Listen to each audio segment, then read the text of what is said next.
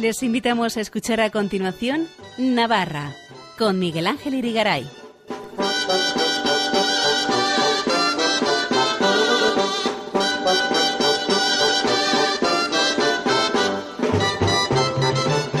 Noches, amigos oyentes de Radio María. Bienvenidos a este programa Navarra en su edición del lunes 27 de marzo de 2023, en la que vamos a hablar de la decimoséptima edición del Festival Internacional de Cine Documental de Navarra, punto de vista, que hoy comienza y lo haremos con su director artístico Manuel Asín.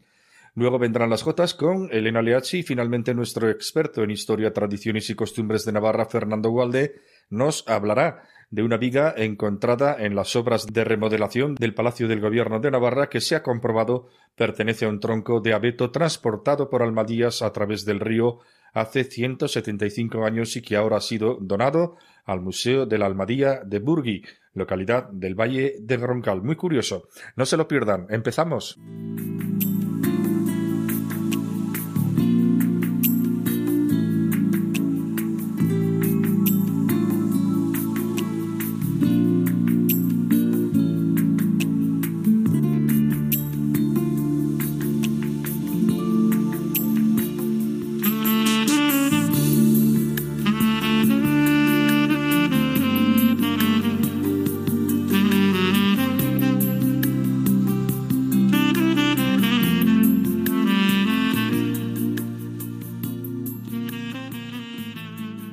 Desde hoy, lunes 27 de marzo y hasta el próximo 1 de abril, se desarrolla en Pamplona la decimoséptima edición del Festival Internacional de Cine Documental de Navarra, Punto de Vista, promovido por el Gobierno de Navarra y organizado por la sociedad pública NICDO. Durante estos días asistiremos a la proyección de alrededor de 100 películas en las diferentes secciones además de otras actividades como charlas, encuentros con los cineastas, performances, sesiones de cine documental para niños y niñas, etc. Para hablar de todo ello nos visita esta noche el director artístico de este festival Punto de Vista, Manuel Asín, al que saludamos. Muy buenas noches. Hola, muy buenas noches.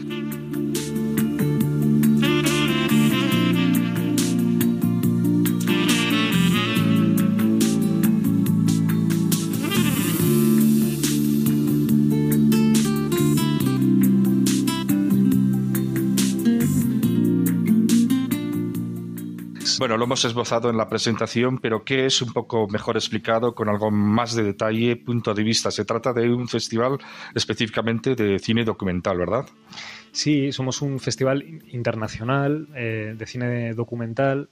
Eh, de Navarra también está en, en el título de, del festival, mmm, puesto que aquí ocurre y aunque traemos películas de todas partes, pues para nosotros también es importante la relación con, con el territorio en el que estamos, con, con, con, el lugar en el, que, en el que nos encontramos. Es un festival de cine documental en el sentido también más amplio de la palabra. A nosotros nos gusta pensar el documental pues con toda la, la extensión y a veces incluso cuestionando un poco eh, lo que ya creemos saber sobre la etiqueta de documental. Pero documental es el documental a lo que estamos acostumbrados. Vamos a ver un documental o es otra cosa distinta.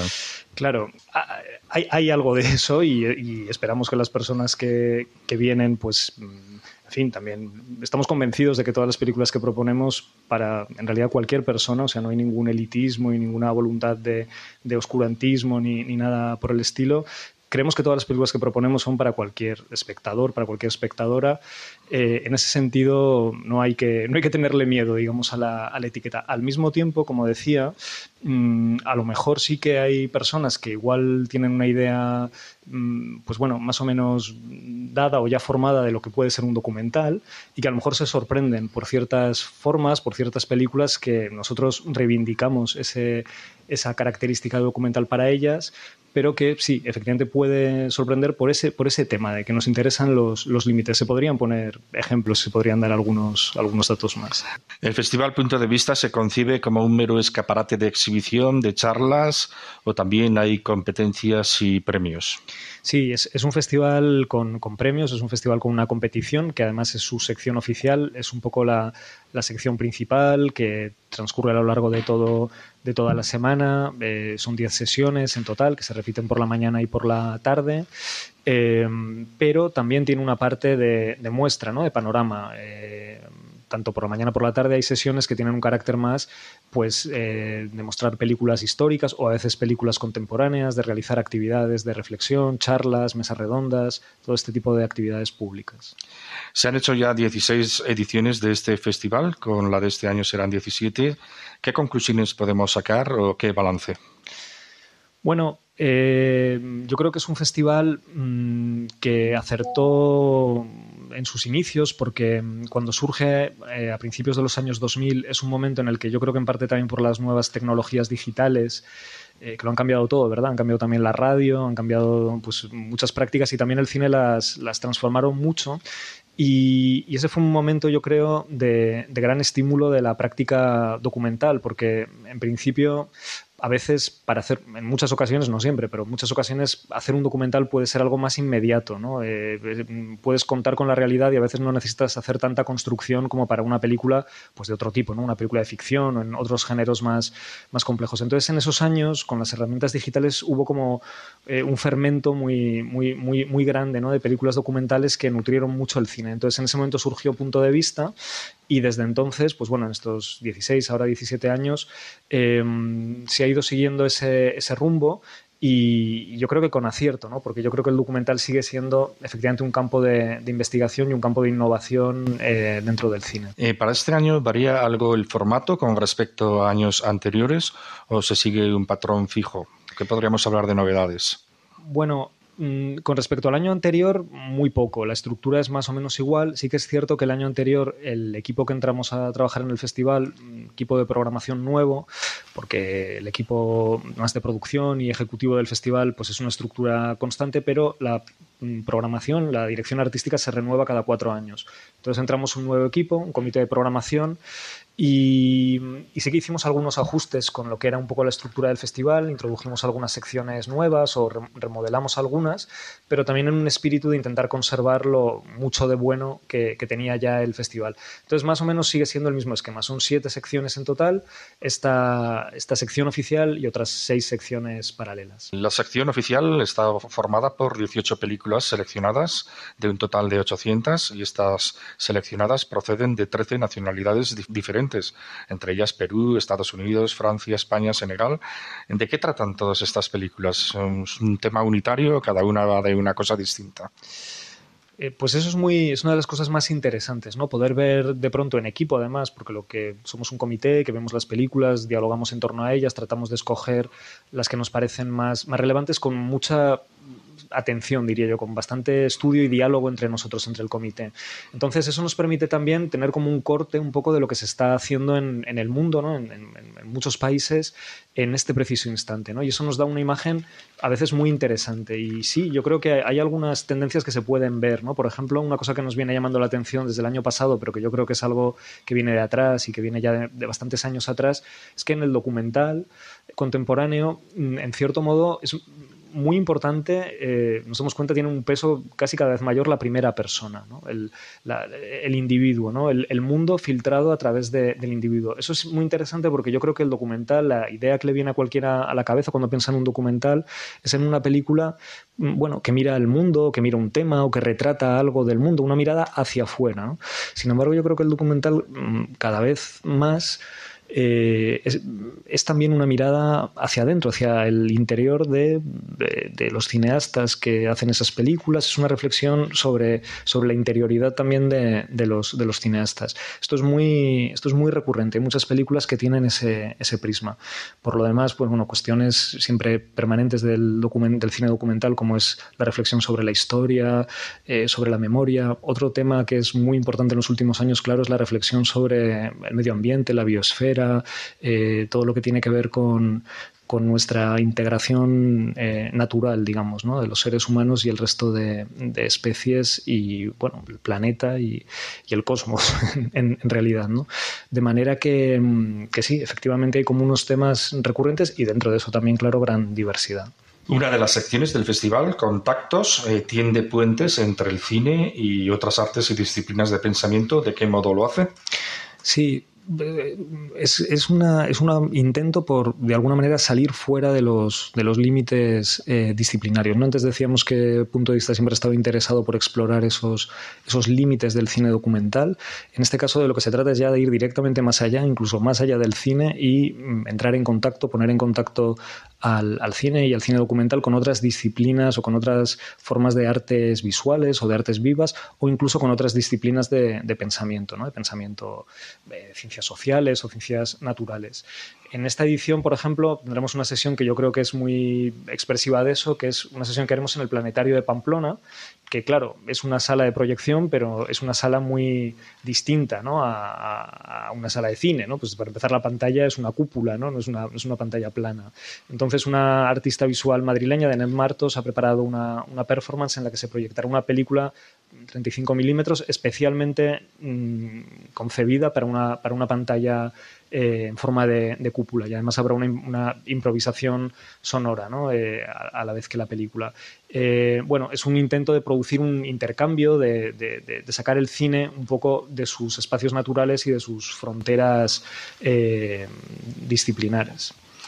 Muy bien, se puede decir que estamos en una semana en punto de vista que Pamplona se convierte un poco en epicentro de la comunidad audiovisual internacional y un poco en el centro gravitatorio del cine documental, no sé si español o mundial, yo no sé si son términos demasiado grandilocuentes eh, para expresar lo que vivimos estos días o estamos exagerando o no estamos exagerando.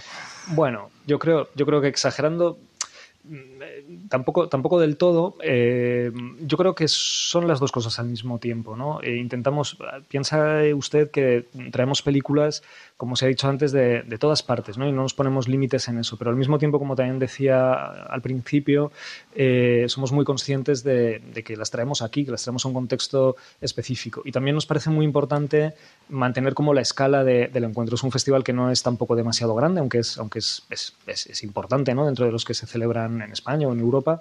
Mm, y al final el clima que se genera es, es bastante mm, abarcable y bastante amable y hay ocasión para el encuentro. Digamos que estamos en una escala eh, humana y, bastante adecuada. Entonces sí que, sí que creo, sinceramente, que, bueno, que se puede decir eso, que Pamplona es un, es un centro ¿no? eh, gravitatorio durante, al menos durante una semana, del cine documental o del cine en términos generales, aunque al mismo tiempo pues eso ocurre pues de una manera muy, muy natural y muy tranquila, que es pues pudiendo ver unas películas y luego yendo a tomar algo, charlando en una esquina con, con quien te encuentras y dando unos paseos pues muy agradables y, no demasiado largos, ¿no? Que, que permite pues, pues eh, ir entre una sala y otra en una, en una ciudad como esta, ¿no? De manera que, que, son un poco las dos cosas al mismo tiempo.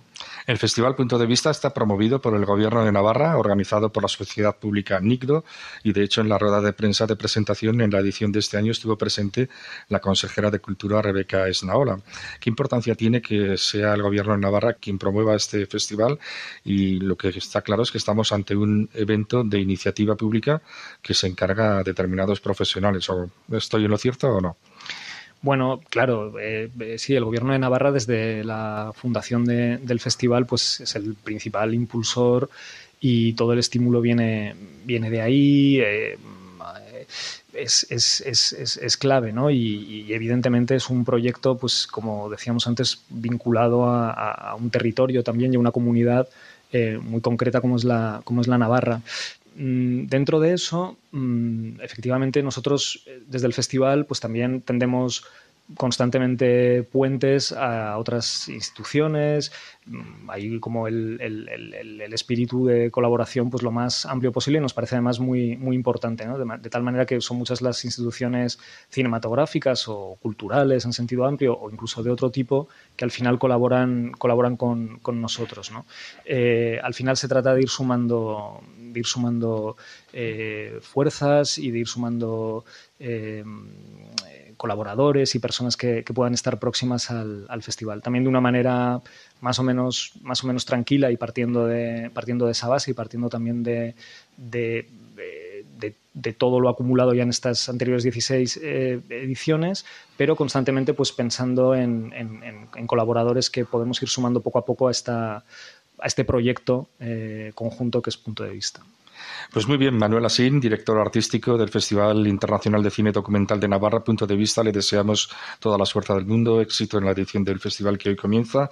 Gracias por contarlo aquí en este programa de Radio María. Buenas noches. Buenas noches. Para contactar con nosotros, escribe un correo electrónico a navarra@radiomaria.es. Escuchen en Radio María Navarra con Miguel Ángel Irigaray.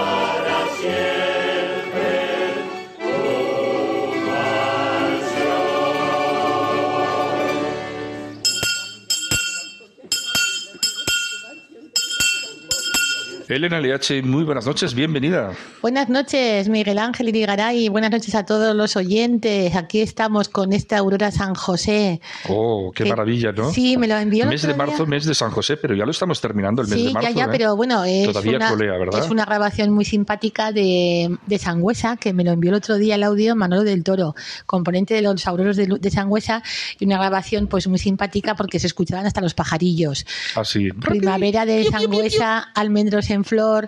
Manolo del Toro, que es el padre de Raúl del Toro, director del coro Gaudeamus y profesor de órgano en el Conservatorio Pablo Sarasate. Concertista de, este complejo instrumento musical como es el órgano. Varias voces que por ahí escuchábamos, creo que a Marta Sola de Sangüesa, también Jotera, creo que estaba por ahí, ¿no? Más o menos escuchaba. Y esta es la aurora, como decimos, de, San- de Sangüesa a San José. Lo vamos a dedicar a Inés Gurucelay de Pamplona, que tantos años atendió en, el- en la elegante tintorería de Pamplona, y enviamos un saludo muy cordial y también que siga escuchando este programa. Y a la familia Martínez de Monteagudo y de Lerín. Y estamos en Primavera y Jotas Navarras, Sí, esas Jotas tan bonitas. Oye, ahora viene la primavera recién estrenada Hombre. y esto ya es la ebullición de la naturaleza, pero también de la jota, ¿no? Eso, y la Jota Navarra, que iniciamos así el programa. Huertas, jardines, campos verdes, flores de almendro. Como dice la Jota del Payo Ordóñez, aunque tengas más amores que flores tiene un almendro, no te ha de querer ninguno como yo te estoy queriendo. O esta Jota también compuesta por Jesús Anoz y el Payo Ordóñez. Cuando canto la Jota Navarra, en el alma me nace una flor, con aromas de tierra triguera y colores de viñas al sol. Qué bien, ¿no? Estupendo. Y como hablábamos de San José, también hablamos de San Raimundo, Así, en Fitero. así. Las grandes fiestas. El mejor santo del mundo. Eso, San Raimundo de Fitero, los días 17, 18 y 19 de marzo, la Escuela de Jotas de, de Fitero puso la banda sonora a las fiestas. Dicha escuela, dirigida por Carmen Hernández de Tudela y sus estupendas voces, fueron acompañados por Santiago Mañero, a la guitarra y al acordeón, entre otros, por Diego Urmeneta de Castejón. Interpretaron diversas jotas y canciones de Jesús Anoz, como Llegan las fiestas y demás. Fitero es la cuna de grandes personalidades de la cultura navarra. Don Ricardo Fernández Gracia, Doña María Bayo, Jiménez, soprano, la gran soprano. También eh, hay que recordar los baños de Fitero Claro. y también hay que recordar al poeta este Alberto Pelairea, que compositor de la letra del himno a San Francisco Javier, que vivió en, en Fitero. Así que muchos saludos a todo Fitero. ¿Y el obispo este cómo se llamaba? ¿El de Fitero? Eh, no, no, no, me- no me acuerdo. Seguro que nos lo dice Fernández Gracia, pero bueno, nosotros ya hemos metido la pezuña. bueno, ¿y ¿qué más nos cuentas, Elena? Pues también la Asociación Navarjota que trabaja para, trabajará para salvaguardar y difundir la Jota Navarra, una asociación que, fue creada para impulsar la actividad de la Jota, proyecto salvaguarda de la Jota, la Jota que fue declarada bien de interés cultural en La Rioja, en Aragón y también en Navarra, con material, clasificación, eh, han comenzado pues sus proyectos en Castejón, en Villafranca, la rondalla de Corella, entrevistas eh, con danzantes de San Lorenzo, Javier Carricas, eh, joteros de la Ribera y de la Montaña, como Reyes Aristu, Julián Harina, el de Viana, y gaiteros de Estella, y Félix Cariñanos y demás. Y, y bueno, esto se presentó el día pasado en, en el Cibibos Condestable de la calle Mayor de Pamplona. Y bueno, eh, vamos, a, vamos a escuchar una jota porque se grabó por redes sociales y bueno, pues lo hemos rescatado. Y ella es Lali Jausoro, Eulalia Jausoro Buñuales, que canta la jota del maestro Menéndez que dice Canto y Danza de la Tierra. Y acompaña a la guitarra María Ángeles González. Y fue la presentación, la puesta de largo, digamos, de la asociación, eh, la asociación Navar Jota para salvaguardar y difundir la Jota Navarra. Estupendo. Pues vamos a escucharlas. Bueno.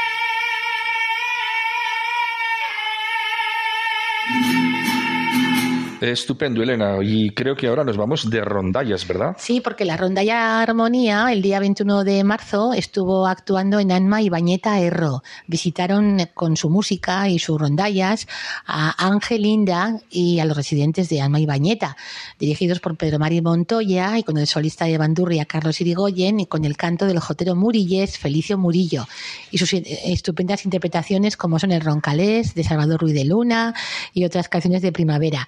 Enviamos un cordial saludo a Angelinda, que se encuentra allí cerca de la Virgen de Roncesvalles y el Pirineo Navarro y residente en aquella en aquel lugar y la verdad es que está muy majo, lo vemos por redes sociales y demás y que deseamos que se recupere pronto y que ojalá pues pueda regresar a, a Ángel Pamplona. Indo. Ángel Inda. Inda, la guinda, De, de Villaba, de Villaba. que ha sido un gran locutor, Es ¿verdad? un locutor, este ha sido un todoterreno, locutor Todoterreno, de sí, sí. radio. Este transmitía los partidos de Osasuna, transmitía sí. los partidos de la Naitasuna todo, de todo, balonmano. todo, todo era. Eh, y luego, además, de pues hacía un montón de organizador cosas. de rondallas, organizador de concentraciones de rondallas, de gotas, de todo aquello.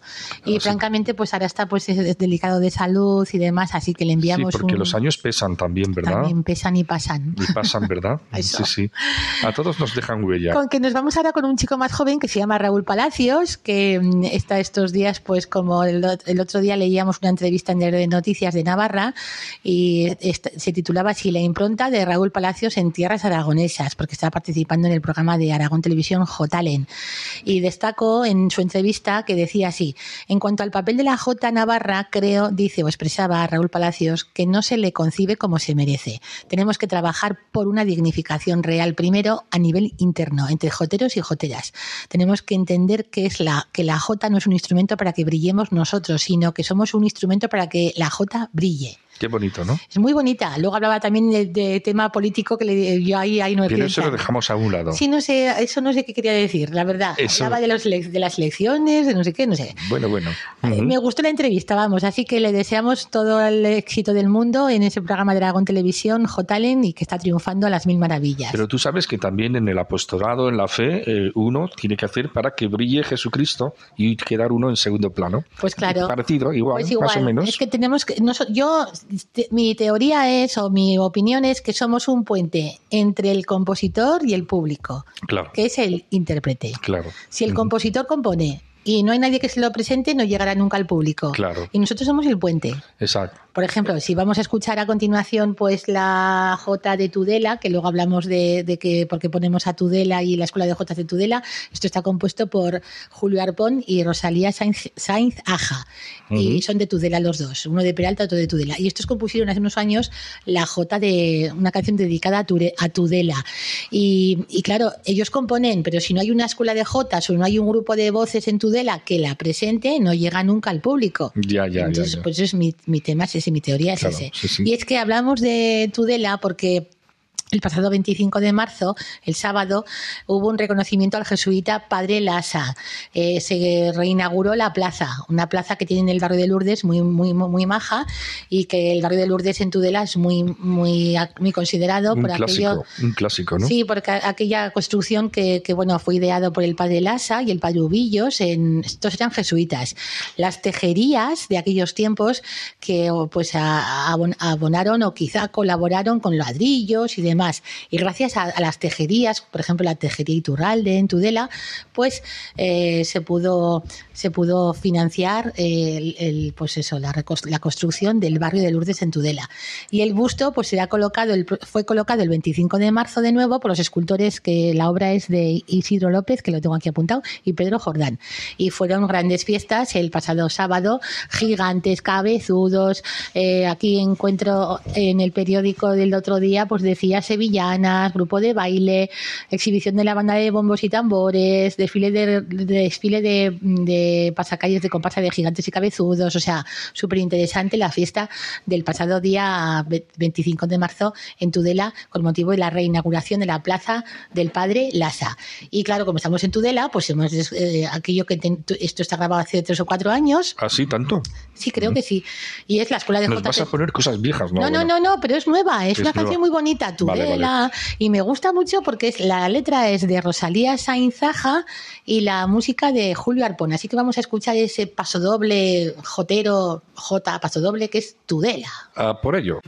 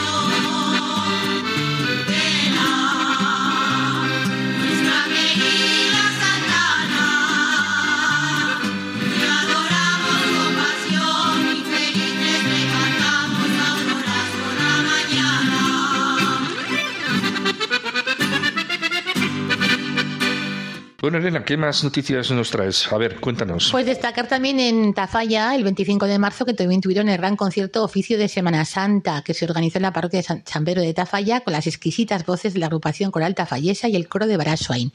Dirige Alberto Magán y al órgano fue Román Serra Menéndez. Y el 20 31 de marzo, viernes, en el programa de Zarzuela en el Teatro Campo Amor de Oviedo, esto todo rescato por redes sociales, ¿eh? en la gala del Festival de Teatro Lírico intervienen, entre otros cantantes, la soprano tafallesa Sabina Puertolas, con fragmentos de las zarzuelas Doña Francisquita y El Barbero de Sevilla. Qué Eso va a ser en Oviedo el próximo viernes 31 de marzo.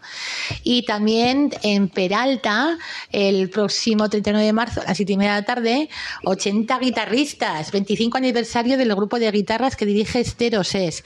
Intervienen Escuela de Música de Milagros, Sangüesa, Tudela, Calahorra, Ira, Izaga de Pamplona y Peralta, Chiqui y adultos. Eso va a ser también el próximo día 31 de marzo en Peralta.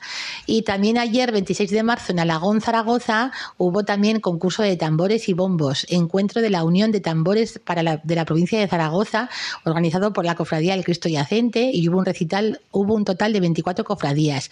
O sea, como ya la semana que viene pros- eh, próximamente ya tenemos la Semana Santa, comenzamos el día 2 de abril, y aquí tenemos eh, que vamos, destinaremos una nueva imagen de la Semana Santa en Pamplona, la obra encargada por la Pasión del Hermandad de la Pasión del Señor por el artista para el por el artista sevillano que es el autor Rafael Martín, que se presentará en Pamplona el próximo día 1 de abril y procesionará el, el domingo día 9.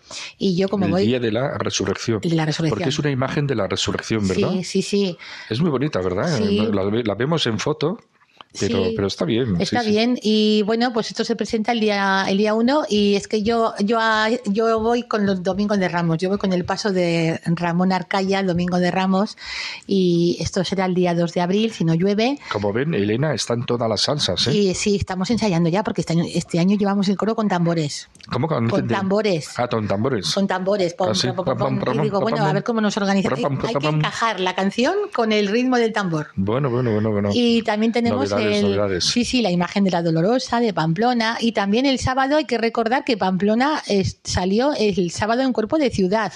Eh, la corporación municipal, el día 25 de marzo, que como se celebraba la declaración de bien inmaterial del cortejo con la corporación, la comparsa de gigantes y cabezudos, eh, la- el grupo de danzas Duguna y la banda de Chistularis, pues aquí en Pamplona, en el centro, digo, no nos aburrimos. ¿eh? No nos cosa- aburrimos, ¿verdad? Sí, sí, sí, sí.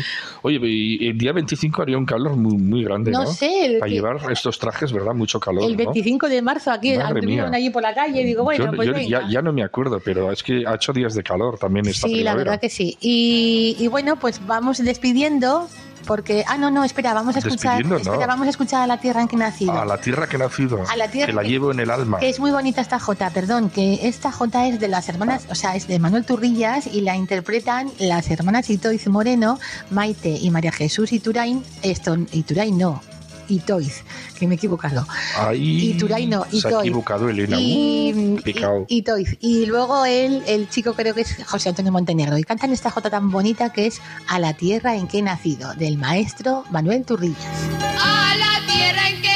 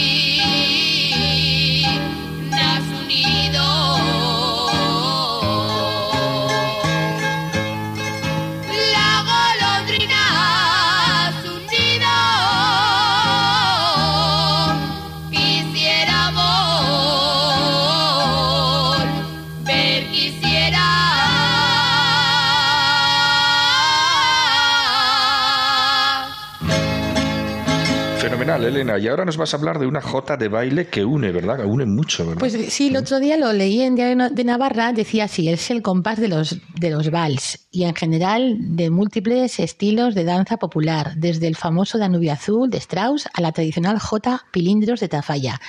Base de sus fiestas en agosto y por San Sebastián. Y ambas creadas en un compás de 3x4, música que traspasa fronteras y me gustó porque fue un proyecto de aprendizaje y servicio puesto en marcha por un profesor que se llama Josu Sevillano García, docente en el Colegio Público Camino de Santiago de Cizur Mayor, cerca de Pamplona, en, la cuenca de Pamplona. Y es que esa pilindros, J de baile de Tafalla, pues está compuesta por el maestro Silvanio Cervantes Íñigo, nacido en Astrain.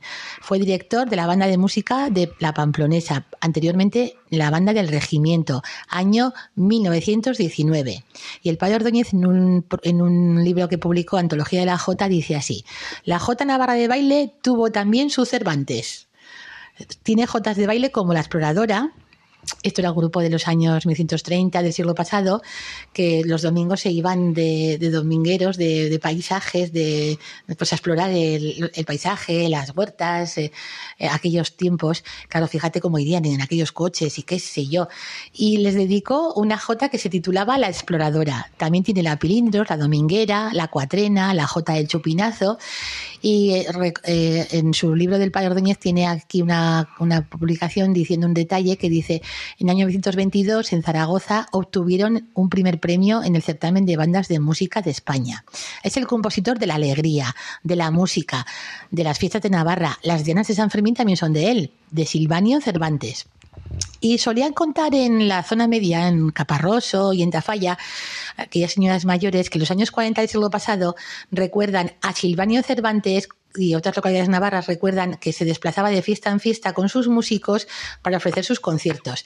Y en Tafalla dejó su sello, su impronta con la J, la Pilindros, y en Pamplona, la Dominguera. Ah, sí, muy bien. ¿Y la vamos a escuchar? Vamos a escuchar la Pilindros. Puede ser yo puede ser que una era la Dominguera, otra era la Exploradora, otra era la Sirena, y la Pilindros supongo que es una pili una pili. Claro, así que vamos a escuchar por la banda de música La Tafallesa la Pilindros, la J de baile por, por, porque tiene una categoría impresionante. Son Jotas de baile navarras. Hacia la mitad hay un vals y, luego continúa, pero es eh, cuando se baila, esto se baila al agarrao, que dirían. Así. Ah, y luego suelto. ah, luego suelto. Claro, esa es la J. Pero suelto muy animado, ¿no? suelto muy pero Esa es la J navarra de baile, que es nuestra también, claro se trabaja, se trabaja en grupos folclóricos, los Duguna, los Iruña Taldea, los Oberena, también creo que la trabajan bastante. Es muy bonita, la J Navarra de baile. Con ella nos vamos, con la Pilindros. Bueno, Elena, pues hasta dentro de dos semanas. Buenas noches, adiós. Adiós, ya estaremos en Pascua. Estaremos ya en Pascua. Feliz Pascua de Resurrección. Pero bueno, eh, entre tanto, no nos hagas la Pascua, ¿eh? No, no, no, nada, nada. Aquí Tú, tan contenta y tan alegre como si siempre. Dios quiere, aquí estaremos. Adiós. Bueno, buenas noches, adiós.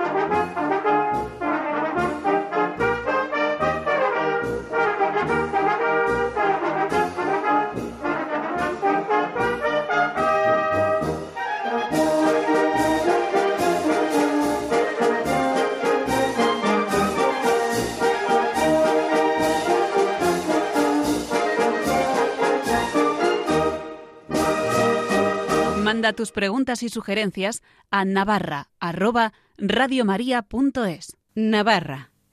Radio María. Miguel Ángel Irigaray. Fernando Valde, muy buenas noches. Muy buenas noches. Fernando, como saben, nuestros oyentes más habituales es nuestro experto en historia, tradiciones y costumbres de Navarra. Y hoy viene para hablarnos de una cosa muy curiosa porque recientemente en las obras de remodelación en el Palacio de Navarra, el Palacio del Gobierno de Navarra, han sacado a la luz un curioso fragmento de viga con orificios y resulta que es parte de un tronco de abeto que habría sido trasladado por almadieros del Roncal hace 175 años y que se ha entregado al Museo de la Almadía de Burgui. Fernando, cuéntanos, y además tú eres protagonista de esto porque has tenido que hacer un informe sobre eso. Bueno, cuéntanos, a ver qué pasa. Bueno, pues efectivamente. eh, a ver, ahora lo, lo vivimos como una noticia, el, el hecho de descubrir que eh, el gobierno de Navarra se sostenía sobre vigas roncalesas, sobre vigas de, transportadas por los almadieros roncaleses Por el río, ¿verdad? por el río, pero eh, hay que tener en cuenta que eso es algo muy habitual en toda Navarra, es decir, una parte importante de los edificios navarros y de todos aquellos monumentos de cierta envergadura, como puede ser la ciudadela, como pueden ser catedrales, iglesias, etcétera, eh, se han servido precisamente de estas maderas, de estos troncos de pinos, abetos, hayas del Valle de Roncal para poder construirse. Eh, cuando se hacía antiguamente las almadías, lo que se hacía, lo que se bajaba por el río eran vigas de construcción. ¿eh? Vigas. Vigas, es decir, ya en el atadero, junto al río, esos troncos dejaban de ser redondos y se cuadraban. Se ¿eh? cuadraban. ¿eh? Eso es, se Bueno, Las lineaban. almadías estaban formadas por trozos de madera cuadrada. Eso es, ¿eh? eran ya vigas para la construcción. ¿eh? Y eh, en este caso concreto, pues claro, cuando ha llegado el momento de empezar a desmontar esas vigas de la parte original del edificio, del Palacio de Navarra. del Palacio de Navarra, pues se han encontrado con que efectivamente tenían esos orificios de las ataduras vegetales que se emplean para construir las balsas que sirven para bajarlos por el río. Entonces eso pues dio pie a que el arquitecto que llevaba las obras en ese momento pues eh, me encargase a mí en concreto un informe sobre ese tronco. Y a partir de ahí pues eh, me puse a investigar y ahí ves cómo pues en el año 1848 es cuando gracias a un pleito que hubo eh, podemos saber que se transportaron desde Caparroso ¿eh? es decir, se bajó la, la madera por el río Esca, después por el río Aragón hasta Caparroso, y de Caparroso salía, eh, era uno de los puntos de donde salía la madera ya montada en carros hacia los puntos que habían comprado la madera. Puntos de destino, ¿verdad? Eso es. En este caso, pues eh, eran vigas para el edificio del Palacio de la Diputación. ¿Y qué sucedió? Pues que en la cadena de Olite, que es, vamos a decir, un puesto de control de peaje, pues el encargado de ese puesto cobró los impuestos habituales por pasar esa madera por allí. Eso generó una queja, puesto que el Palacio de Diputación es la casa de todos los navarros, era ese único edificio que estaba exento de pagar peajes por el tránsito de la madera, con lo cual el propio ayuntamiento de Olite, el propio alcalde le amonestó al responsable de la cadena de Olite y ese pleito es el que nos sirve hoy para documentar toda esa madera.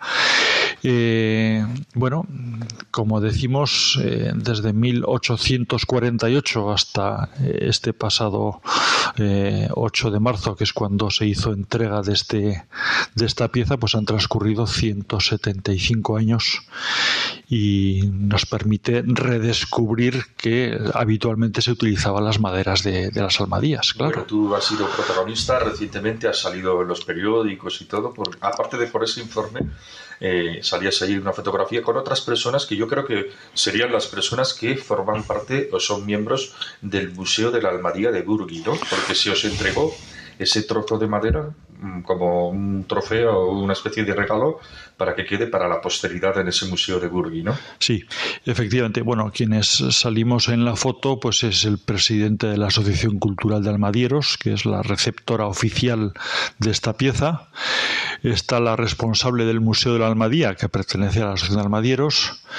Eh, y a partir de ahí, pues hay personal de, obras públicas. Está el director general de obras públicas. Está el consejero de cohesión social del gobierno de Navarra y otro tipo de personas que ese día se habían desplazado a Roncal para inaugurar un tramo de carretera y que aprovecharon para hacer entrega de esa pieza. No solamente nos trajeron eh, al Museo de la Almadía esa pieza, sino que nos trajeron una peana construida ex profeso para esa pieza y también nos trajeron pues una, una especie de figura de cartón pluma que representa la imagen de un almadiero que se hizo a finales de los 90 para decorar el pabellón de Fitur ¿eh? del gobierno de Navarra en Madrid y que desde entonces pues estaba en los almacenes y que han entendido que mejor sitio que el Museo de la Almadía para exhibir también esta, esta pieza. Coldo Zilbetti, que es presidente de la Asociación de Almadieros Navarros, dijo que acogen esa pieza gustosamente y que será un elemento más para seguir promocionando las almadías, ¿no? Efectivamente, para nosotros es, es importante eh, que este tipo de piezas pues mm, vayan saliendo a la luz para que adquiramos la, la, dimensión real de la importancia de las almadías. Eh, las almadías eran indispensables. Eh, toda la construcción en Navarra giraba en torno a ellas. Estamos hablando de vigas de construcción, es decir, las vigas de los edificios, pero estamos hablando cuando hablamos, por ejemplo, de que se construyó la ciudadela de Pamplona o de que se construyó la ciudadela de Jaca. hay gente que dice, pero es que no hay ni un solo pedazo de madera, es todo piedra. Y dice, sí, pero para levantar esa piedra durante siglos han sido necesarios y hoy siguen siendo necesarios los andamios. Lo que pasa es que hoy son de metal. Pero hasta mediados del siglo XX eran andamios de madera Así, ¿eh? que se construían con las almadías, gracias a las almadías. Por eso el tráfico de almadías era impresionante. Estamos hablando de cientos y cientos y cientos de almadías que salían cada año del Valle de Roncal y del Valle de Salazar. ¿eh? Con lo cual, bueno, pues eh, ahí está un poco la importancia. Y en este caso, pues eh, este trozo de madera, con, por el hecho de haber estado en el Palacio Foral, en un edificio tan emblemático, y por el hecho de proceder del Pirineo Navarro. No estamos todavía en condiciones de saber si procede del, de la parte alta del Valle Roncal, por el tipo de abeto que es, o de la parte del Irati, del Valle Salazar. Sí que sabemos que en aquel momento de eh, mitad del siglo XIX, ambos espacios, tanto en el Roncal como en Salazar, eran gestionados por maderistas roncaleses, por empresarios roncaleses que se dedicaban a distribuir la, la madera por toda Navarra y por fuera de Navarra, es decir, desde, desde Caparroso, desde Milagro, desde Tudela, salían carros continuamente y por supuesto que desde Zaragoza y por supuesto que desde Tortosa, ¿eh? ya al final de, del Ebro.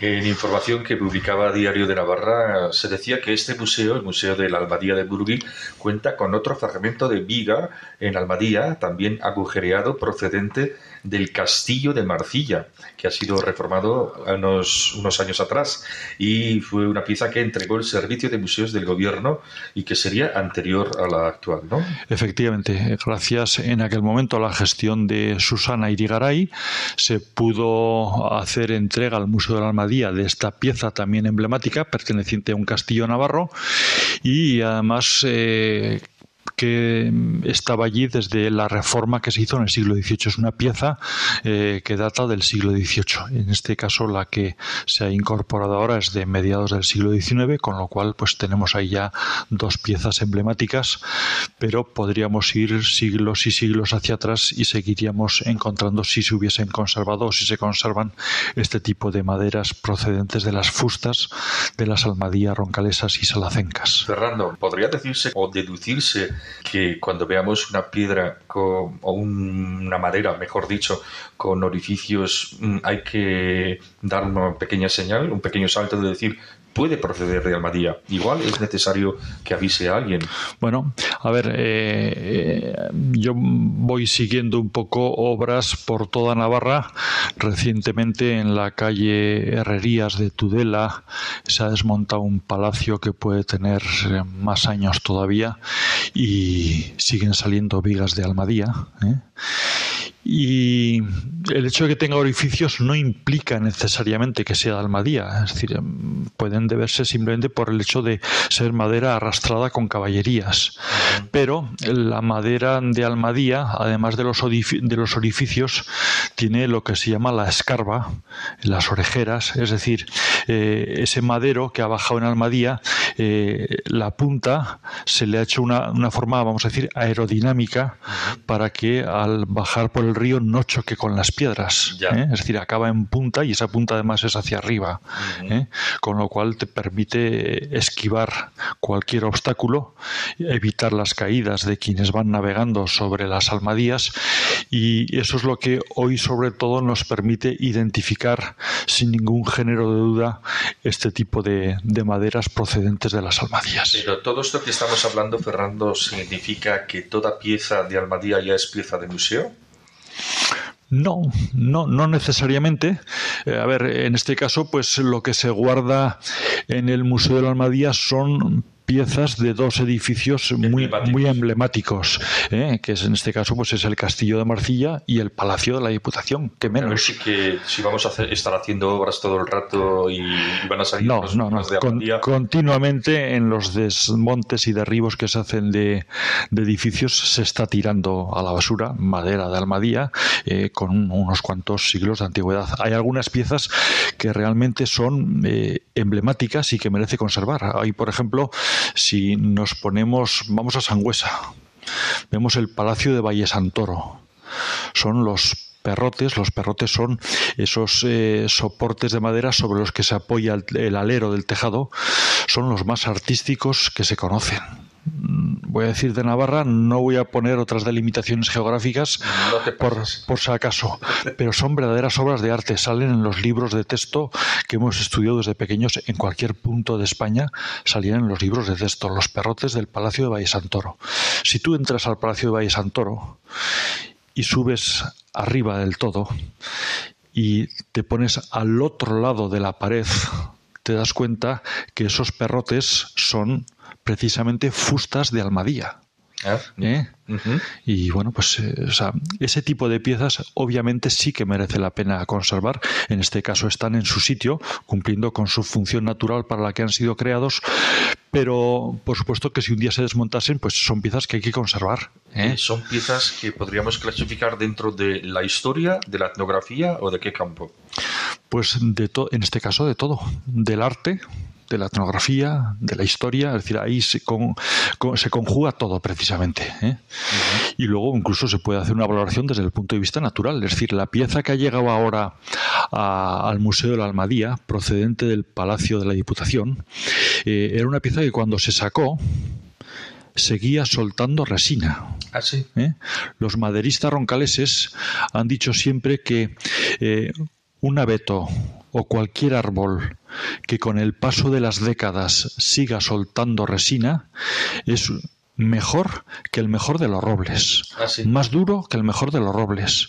¿eh? O sea que en este caso estamos eh, ante una pieza que solamente desde el punto de vista natural, además basta con verla y se ven todos los aros de los años y años y años de vida que ha tenido ese abeto. ¿Se puede decir que, ese- que esa madera todavía tiene vida? vida esa madera sigue, sigue teniendo vida. Curiosamente, es decir, esta madera se retira a finales del 2017, ha estado soltando resina todavía unos años, pero al estar al aire libre, ahora para guardarla, ahora es cuando se ha secado. Ah. ¿eh? Ahora es cuando se ha secado.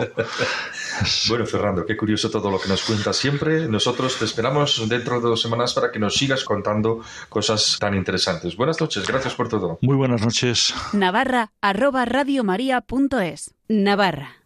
En Radio María. Nos vamos, hemos hablado del Festival Internacional de Cine Documental Punto de Vista con su director artístico Manuel Asín. Hemos tenido Jotas con Elena Liache y finalmente nuestro experto en historia, tradiciones y costumbres de Navarra, Fernando Ualde, nos ha hablado de una viga transportada hace 175 años por Almadías que se ha encontrado en las obras de remodelación del Palacio del Gobierno de Navarra. Ahora les dejamos con Monseñor Munilla, obispo de Orihuela, Alicante, y su estupenda explicación del Catecismo de la Iglesia Católica. Si quieren volver a escuchar este programa o recomendarlo a alguien, pueden pedirlo en el teléfono 91 822 8010, 91 822 8010 o descargárselo de los podcasts en la web de Radio María. Nosotros volvemos dentro de dos semanas, el 10 de abril, lunes de Pascua. Que sean muy felices hasta entonces. Muy buenas noches.